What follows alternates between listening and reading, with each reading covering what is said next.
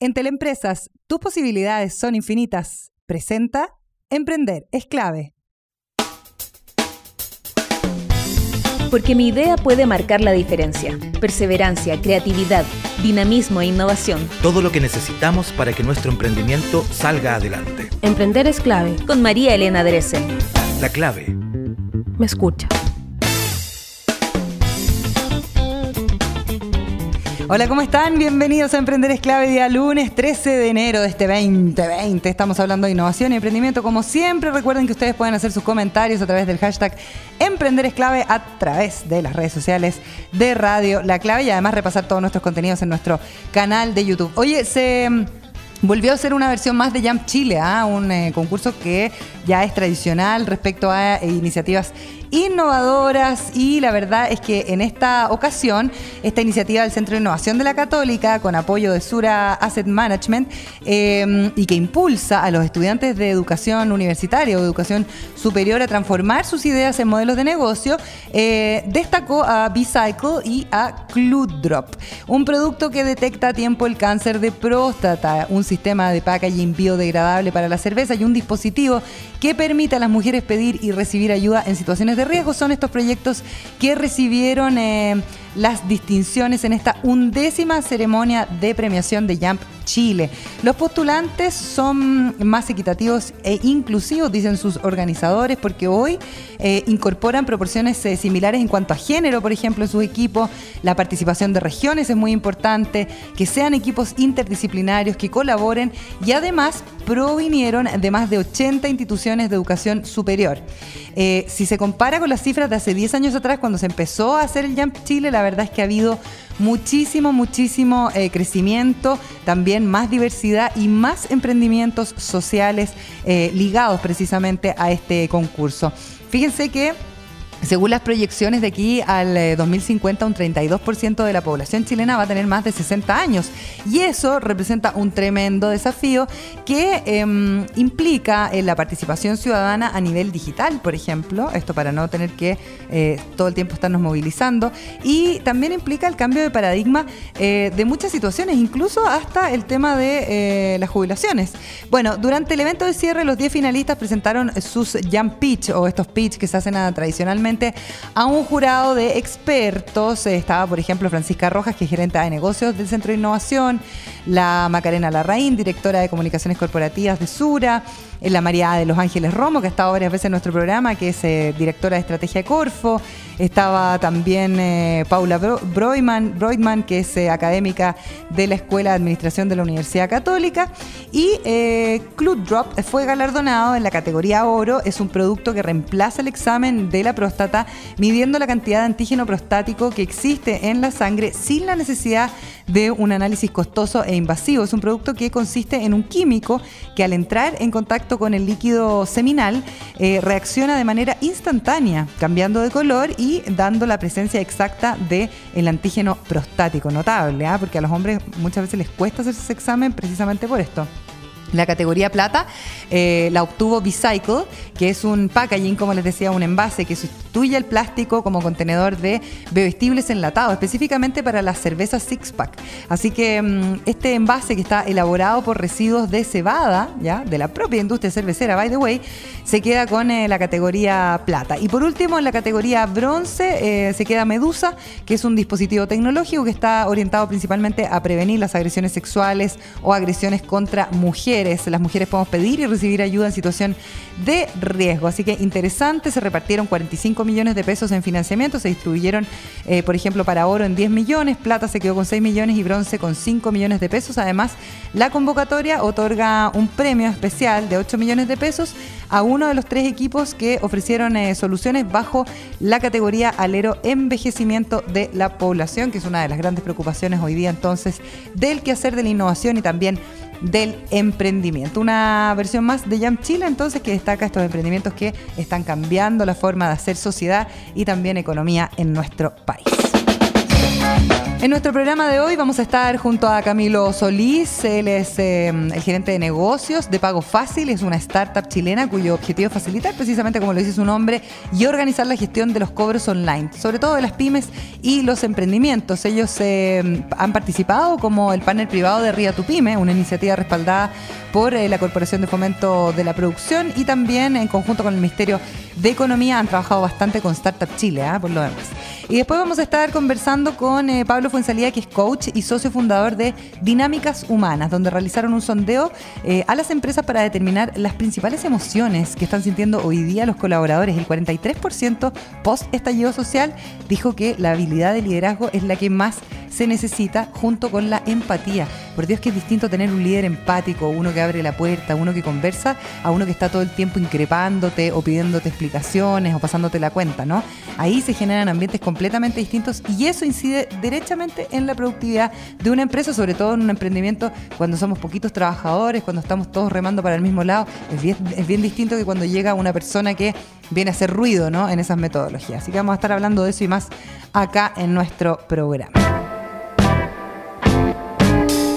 Bien, y ya estamos con nuestro primer entrevistado este lunes 13 de enero. Es Camilo Solís, el jefe de negocios, podríamos decir, o Business Development Manager de Pago Fácil. Pago Fácil es un partner privado eh, que ha estado operando junto con el programa eh, Arriba tu Pyme, ¿no? Esto después de lo que sucedió el 18 de octubre y que afectó a muchísimas pymes de nuestro país. Incluso yo te diría que el catastro está bajo lo que, lo que realmente ha ocurrido con la pequeña y mediana empresa acá en Chile posterior al 18 de octubre, pero em, hay un facilitador que es Pago Fácil que precisamente lo que quiere es ayudar a poder facilitar, organizar la gestión de cobros, que es tan importante y sobre todo cuando se está haciendo mucha operación online. ¿Cómo estás Camilo? Bienvenido. Eh, muy bien, ¿y tú? No sé si lo presenté bien, ¿ah? como que de repente como que me enredé un poco. ¿Qué es Pago Fácil? Eh, pago Fácil eh, es una plataforma de medios de pago, un agregador de medios de pago, que nace en respuesta a poder simplificar la conexión de los e-commerce con sus medios de pago para los emprendedores. O sea, viene siendo como un conector para yo tener Transbank. Eh, ¿O reemplaza Transbank? Viene a ser un conector para tú tener Transbank y también otros medios de pago que hay en el mercado. O sea, para tener la mayor cantidad de medios de pago posible. Exactamente. Por ejemplo, tenemos hoy trabajamos también con Kipu, con Multicaja, Pago 46 y eh, eso, principalmente. Y eso finalmente lo que hace es que yo puedo vender más online, probablemente. Exactamente. Post estallido social, me carga decir estallido social, pero igual. Post estallido social, eh, uno veía cifras o las cifras de fines del 2019 y es impresionante que eh, el mercado presencial creció un 0,7%, una cosa así, y el online un 40%. Y yo creo que esto empujado además por el tema que, que ocurrió en Chile, pero la verdad es que viene teniendo un crecimiento exponencial y ahí es una tremenda oportunidad, pero también un tremendo desafío para una empresa. Estoy totalmente de acuerdo. De hecho, el mundo e-commerce viene creciendo de manera exponencial los últimos 10 años. Eh, bueno, es cosa de ver la cantidad de eventos que hay todos los años en relación a este mundo, los Cyber Days también, obviamente. Eh, y también la cantidad de plata que se mueve eh, en este tipo de eventos o en este periodo. ¿Tú tienes cifras así como de, las lucas que se mueven? son muchos millones de, dólares. Ah, ya. ¿Pero de cuánto estamos hablando? Tengo algunas cifras, te puedo dar, por ejemplo, nosotros en el último Cyber Day, en el Cyber Day pasado, pasaron aproximadamente 3.5 millones de dólares por nuestra plataforma, lo cual es bastante. Obviamente, no es que nosotros nos quedemos con toda esa plata, pero. pero pasa, pasa esa plata por la transacción. Exactamente. eso dice que claramente los emprendedores están migrando a un mundo digital, eh, eh, lo cual es bastante interesante y también hay que darle la relevancia que tiene la gente como que se complica un poco de repente con el tema del de, carrito de compras, precisamente por el medio de pago. ¿Por qué, ¿Cómo funciona Pago Fácil? Cuéntame un poquito cuál es la dinámica. Eh, la verdad es que es súper simple. Hay que ingresar a la plataforma, crearse una cuenta. En esa cuenta, obviamente, hay ciertos parámetros de seguridad que hay que cumplir. Eh, una vez, como por ejemplo, eh, eh, no estar en DICOM o por ejemplo no tener como cierta cantidad de deuda, pero eso tiene que ver principalmente por un tema de evitar fraudes.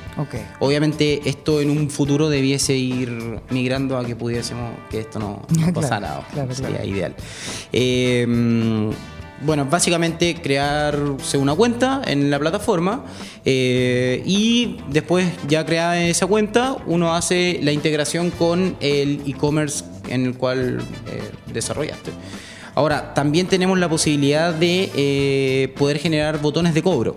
¿A qué me refiero con esto? A que, por ejemplo, muy simple, eh, tú quieres vender tu refrigerador eh, y lo quieres vender en cuotas, podrías generar un link en pago fácil para que yo te compre ese refrigerador en, ponte tú, en 6 cuotas con... Y esa transacción mi se hace a través del sitio Pago Fácil. Exactamente, y pago fácil en 48 horas hábiles te abona lo que corresponde. Oye, cuéntame un poquito, em, ¿de qué manera ustedes eh, finalmente se asociaron o fueron como el, el partner privado ¿no? del programa Arriba Tu Pyme eh, que, que elaboró el gobierno una vez eh, que ocurre lo que ocurre en octubre? Perfecto. Eh, partió primero la inquietud y la necesidad de nosotros de, de decir, oye, lo que está pasando en el país no nos podemos quedar como ausentes y hay que hacerse cargo de una u otra forma en la medida que nosotros podamos.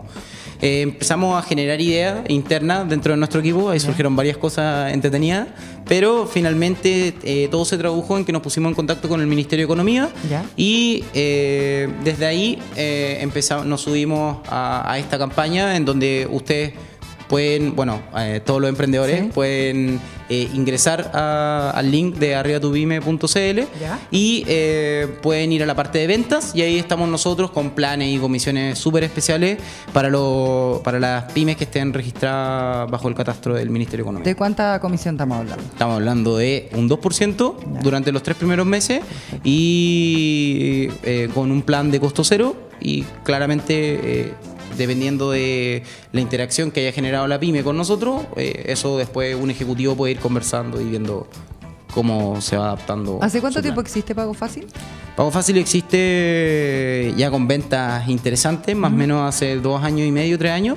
Eh, eso, nace en respuesta a lo que te dije en un principio, a la necesidad de poder hacer conexiones más fácil para que los e-commerce tengan sus carritos de compra eh, rápidamente. Hoy en día hay, hay harto marketplace también que une, Hay harto ¿no? marketplace. Que, que hace como la vitrina como colaborativa, Sí. ¿no? Para incluso hasta el retail lo ha hecho Sí. para, para emprendedores, incluso para artesanos. Uno ve lo que está sucediendo con gente que no sé, que, que puede tener cultivos orgánicos. Entonces esto se va como agrupando.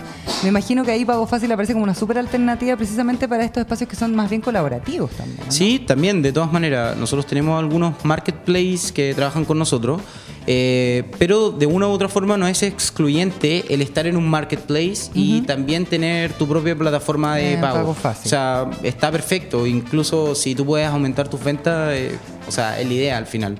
eh, Oye, ¿tú has más. visto, Camilo, un poco cómo, cómo se han afectado las pymes en estos en los últimos meses del 2019, este comienzo que del 2020, que además como que uno está como en un compás de espera esperando a ver qué es lo que pasa en marzo, que igual es como bien Sí, está- estamos, eh, particular la estamos expectantes, la Mm. verdad.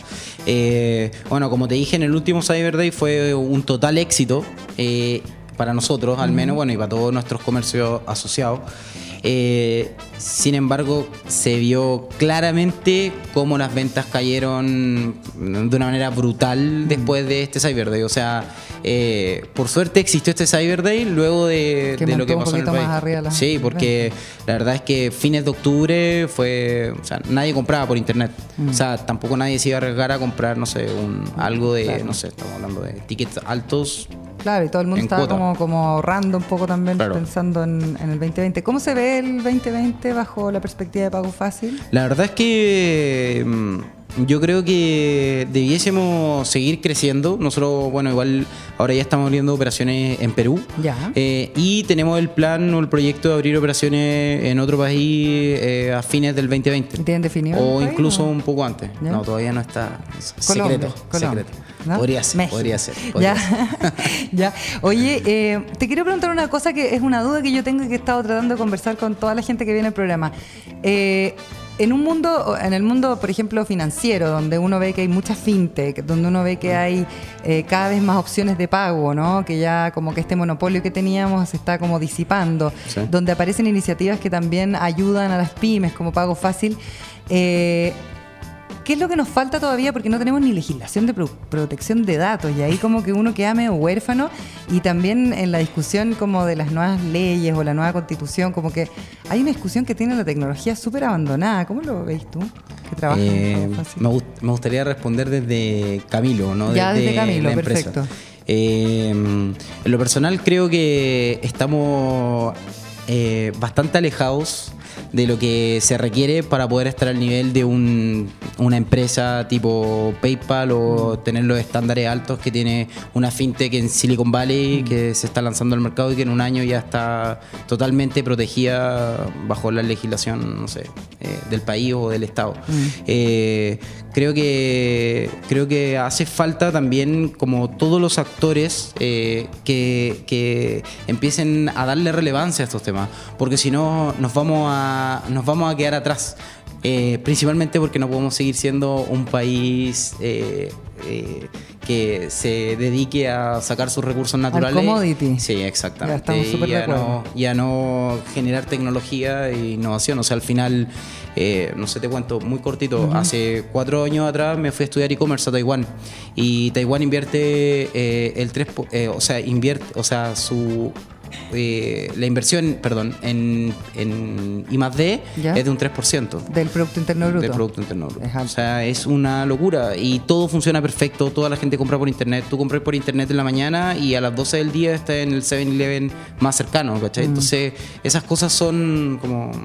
Sí, eso y, y- aparece, y co- como que no aparece el tema de la tecnología No, no en las discusiones y es como medio desesperante para uno que trabaja en estos temas porque también eh, la tecnología avanza y avanza rápido, entonces Totalmente también es como qué pasa con nuestros datos, qué pasa con, con las fricciones que pueden existir. No tenemos ni siquiera una institución para conversar los temas. No tenemos ni siquiera la fatal. discusión. Sí. Es fatal. Oye, eh, ya, pago fácil entonces, dame eh, todas las coordenadas donde la gente puede encontrar más información, el sitio, etcétera, etcétera. Bueno, eh, pueden ingresar a nuestra plataforma que es www.pagofacil.cl. Eh, se pueden registrar de manera directa, pero si obviamente están eh, bajo el alero de las pymes eh, con De el Arriba tu del- Pyme, ¿sí? Exactamente. eh, pueden ingresar directamente a Arriba tu Pyme, ir a la parte de ventas y en la parte de ventas pueden eh, ingresar a Pago Fácil y de ahí nos va a llegar una landing a nosotros y un ejecutivo se va a poner en contacto con, con la persona que esté haciendo las preguntas. Tienen Facebook también, ¿no? Tenemos Facebook, eh, Pago Fácil. ¿Ya? Súper simple. Perfecto. Súper fácil. El, Insta- fácil. el Instagram también eh, igual de fácil. Ya. Y también tenemos un chat en nuestra plataforma en donde damos soporte y también respondemos dudas de, de las 9 a las 6 de la tarde. Perfecto, o sea, no es, un, no es un bot. no es persona. un bot. es un- Ya. son personas que están ahí. Bueno, igual hay alguna Sí, automatización. pero claro, por es supuesto. parte Pero, del- pero si en horario show. oficina, Sí. probablemente voy a tener una respuesta como Sí, más completa. Camilo Solís, eh, jefe de negocios de Pago Fácil, muchas gracias por venir. Que te Gracias vaya a muy ti, bien. que estés muy bien. Emprender es ahora. Ya volvemos con Emprender es clave. La clave me escucha. Conoce Office 365 de Entel Empresas. Trabaja en línea, crea, edita y comparte tus documentos Office en cualquier lugar y lleva a tu oficina donde quieras por solo 3.380 pesos mensuales masiva. Lo puedes contratar en entel.cl slash empresas. Una buena idea marca la diferencia. Escuchamos Emprender es clave. La clave me escucha.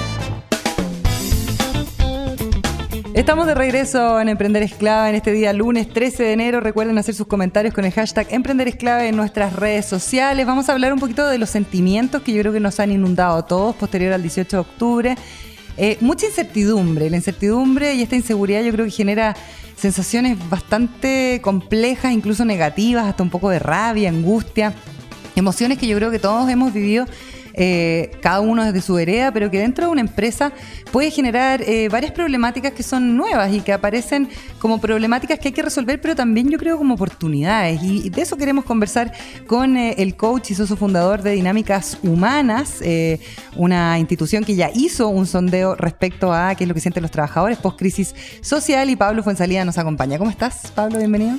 Eh, muy bien, muchas gracias por la invitación. Primero, cuéntame qué es Dinámicas Humanas. Dinámicas eh, Humanas es una empresa que nos dedicamos a la consultoría en temas de personas en las organizaciones.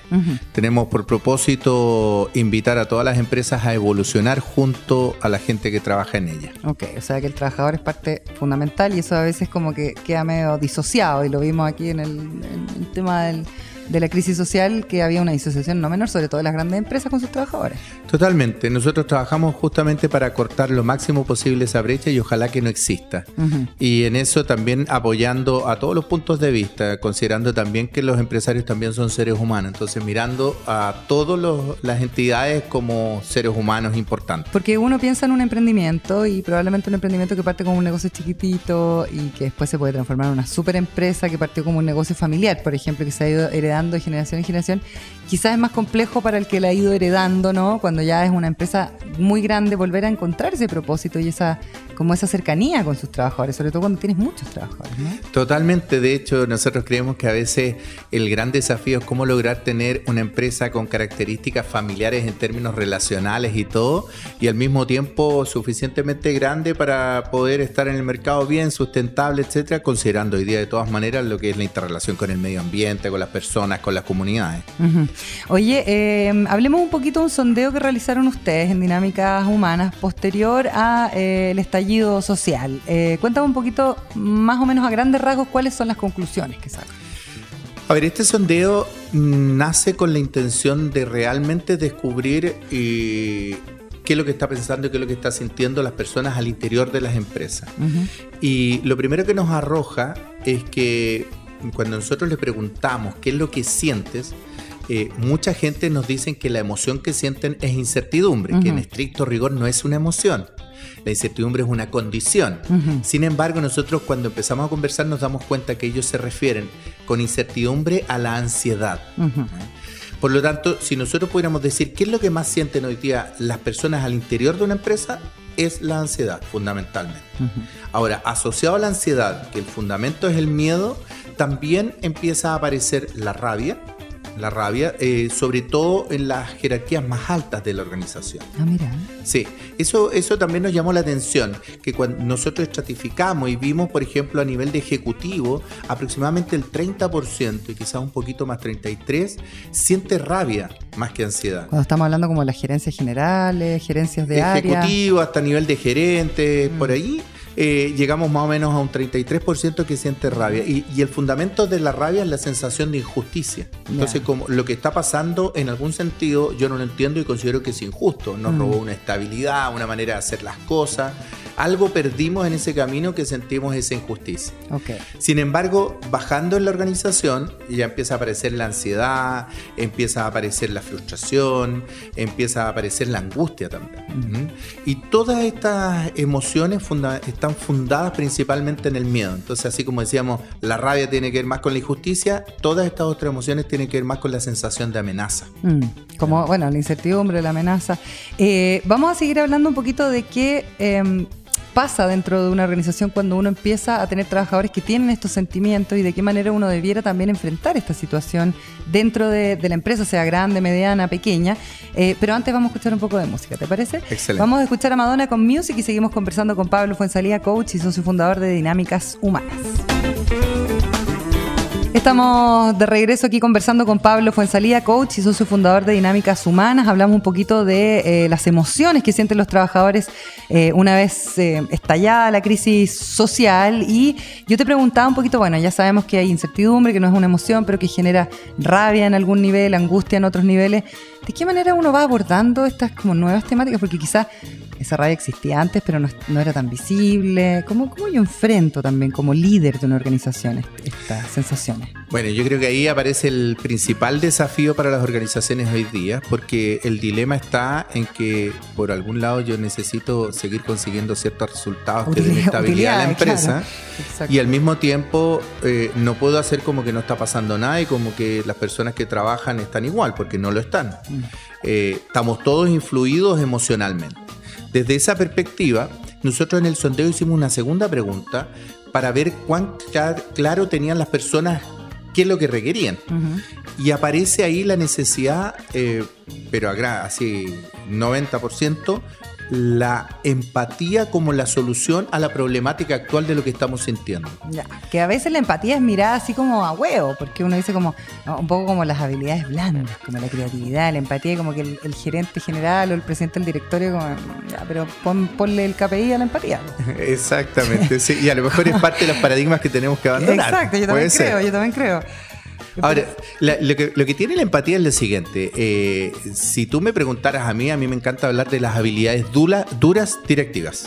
Ya. Eh, no las habilidades blandas, justamente Yo le puse habilidades joya a las blandas. me, me gustó, o habilidades joya, que son Claro. fundamentales y que hoy día todos los estudios muestran que son esenciales, O sea, sobre todo en la alta gerencia. Y estamos hablando del World Economic Forum, no estamos hablando de estudios comunes y corrientes. Exactamente. Por lo tanto, desde esa perspectiva, la empatía, lo primero, a mí, a mí me gusta bien definirla, es la genuina intención de querer comprender cómo estás tú.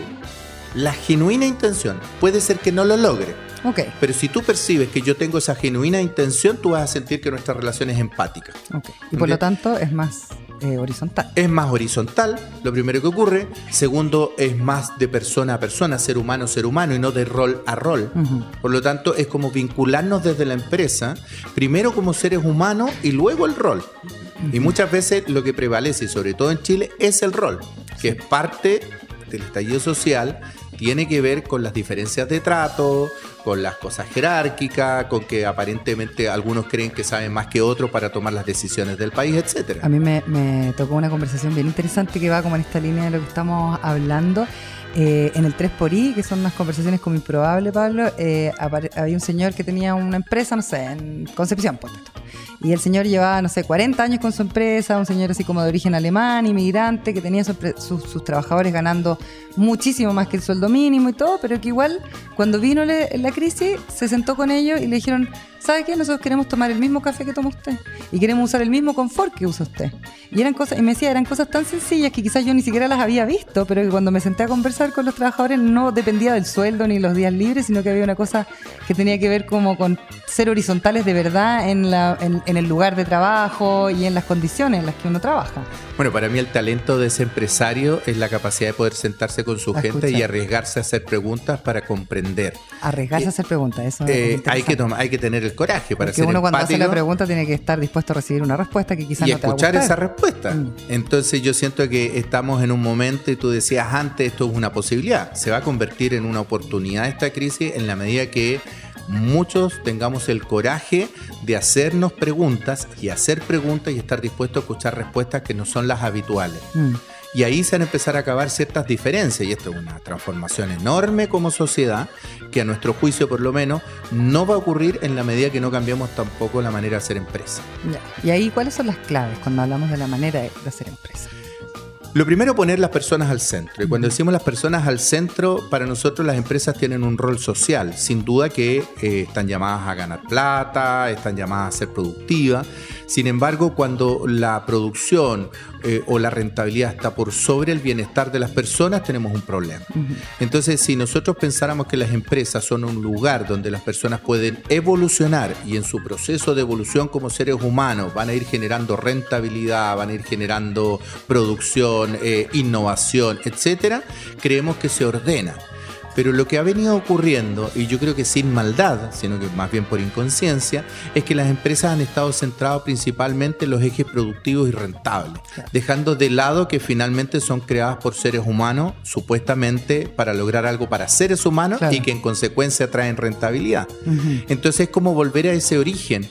Eh, y, y el juicio que yo tengo es que muchos empresarios tienen miedo que al plantearse la empresa así, las empresas ganen menos. Y nosotros consideramos que va a ser al revés, porque el nivel de talento, de productividad dentro de las empresas, cuando efectivamente se sienten que están en un lugar donde pueden crecer, evolucionar y desarrollarse, es mucho mayor. La retención de talento, además, hoy en día, con. eh, no vamos a poner el millennial que está como muy manoseado, pero sobre todo con las generaciones más jóvenes que además no están dispuestas a, a estar por estar en una empresa que, por ejemplo, no tiene propósito. Exactamente, y porque algunos venimos de la generación que todo se hacía con mucho esfuerzo. Sí, pues hay que trabajar nomás. Exactamente. Daba lo mismo como te tratara el jefe, no tenía que permanecer la mayor cantidad de tiempo en un mismo trabajo. Ese era como la- el paradigma. El paradigma era ese y te iba bien en la medida que estuvieras mucho tiempo en la empresa. Claro. Hoy día cuando te quedas mucho tiempo en la empresa es sospechoso. Entonces Claro. han ido cambiando la forma en que estamos visualizando eso. Mm, la retención de talento yo creo que también es un, un tema fundamental, ¿o no? ¿Qué pasa ahí con, por ejemplo, una vez que ya escuchó uno de sus trabajadores, las posibilidades que van más allá del tema eh, monetario, la capacitación, eh, abrir ciertos espacios? Lo, mismo que estamos hablando de la flexibilidad de la jornada laboral. eh, tú que eres eh, coach y que, y que eres eh, asesor de empresa. ¿Cómo se ve esto? ¿Se, se entiende todavía o está lejano quizá la realidad, sobre todo en las empresas más grandes? Mira, yo quiero poner también que no solo soy coach y asesor, sino que también soy empresario porque soy dueño de esta consultora, que igual somos ¿Cuánta hartas personas. trabaja? Eh, trabajamos 13 personas de planta más 10 consultores asociados. Trabajan varios. Eh, y por lo tanto también nosotros nos estamos haciendo cuestionamiento, nos- no nos paramos desde el lugar de que sabemos todo y que tenemos todo resuelto, sino que también cuáles son aquellas preguntas que nosotros tenemos que resolver para, como consultora, también ser un modelo dentro de lo que nosotros proponemos. Entonces, nosotros ahí sentimos que el trabajo con las personas pasa fundamentalmente, primero, por la capacidad de plantearse tres o cuatro preguntas y atreverse a no tener la respuesta antes de ir a escuchar. Entonces, eso es un acto de máximo coraje, porque en general y en la cultura chilena, y yo por eso insisto que muchas cosas no las vemos porque estamos insertos en una cultura que nos ha tenido mirando las cosas de una cierta manera, es que es más jerárquico. Eh, se espera que la dirección de la empresa tenga todas las respuestas. Y en este momento, justamente el mayor desafío es construir las respuestas en conjunto. ¿Mm? Entonces yo siento que ahí están desafiados los empresarios a hacer algo distinto. Primera cosa.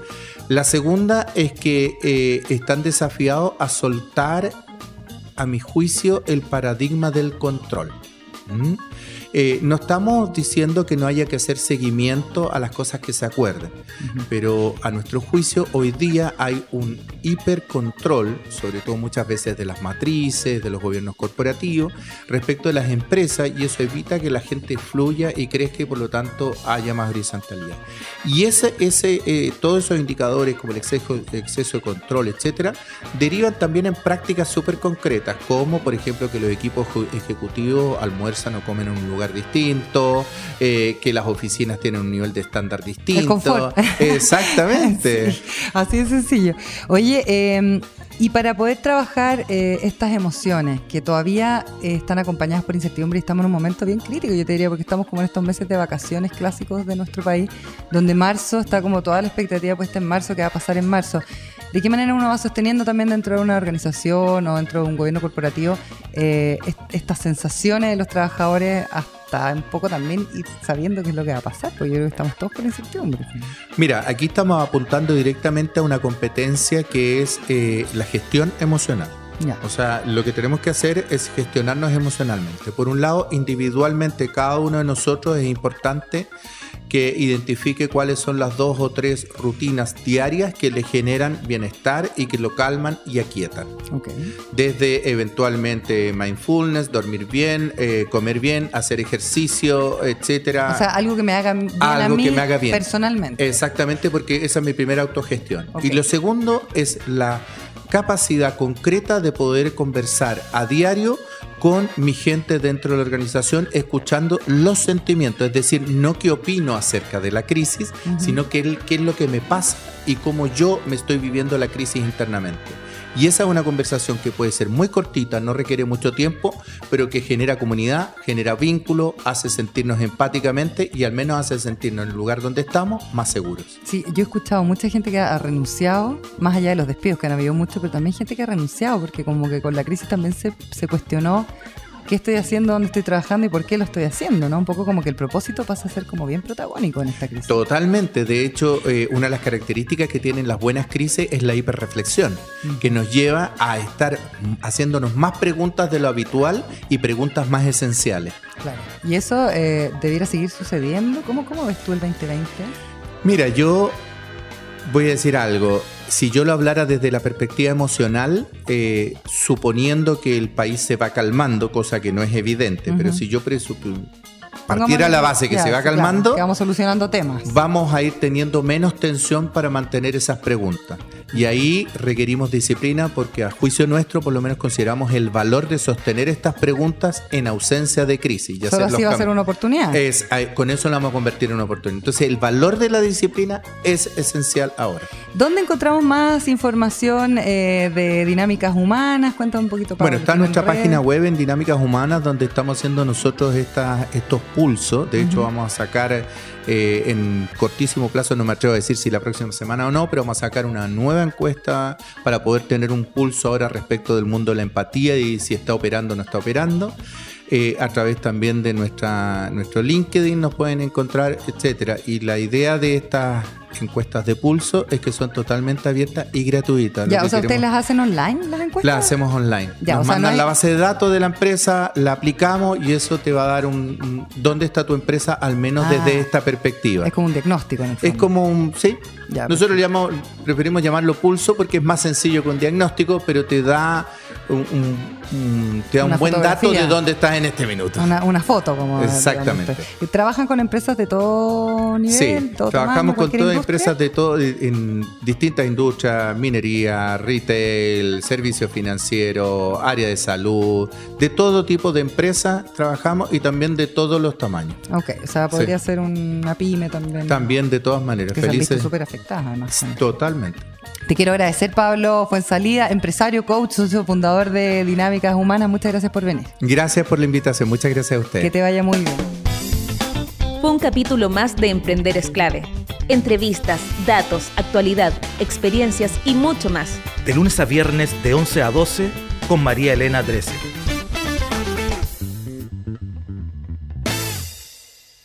En Teleempresas, tus posibilidades son infinitas. Presentó Emprender es clave. Si ya aplicaste todos los tutoriales de negocios y finanzas y aún no consigues aumentar tus ventas, es hora de que reinventes tu negocio. Conoce Sales Manager y aumenta tus ventas con este CRM para pymes por solo 9,990 pesos. Contrátalo en entel.cl slash empresas. Entel Empresas, tus posibilidades son infinitas.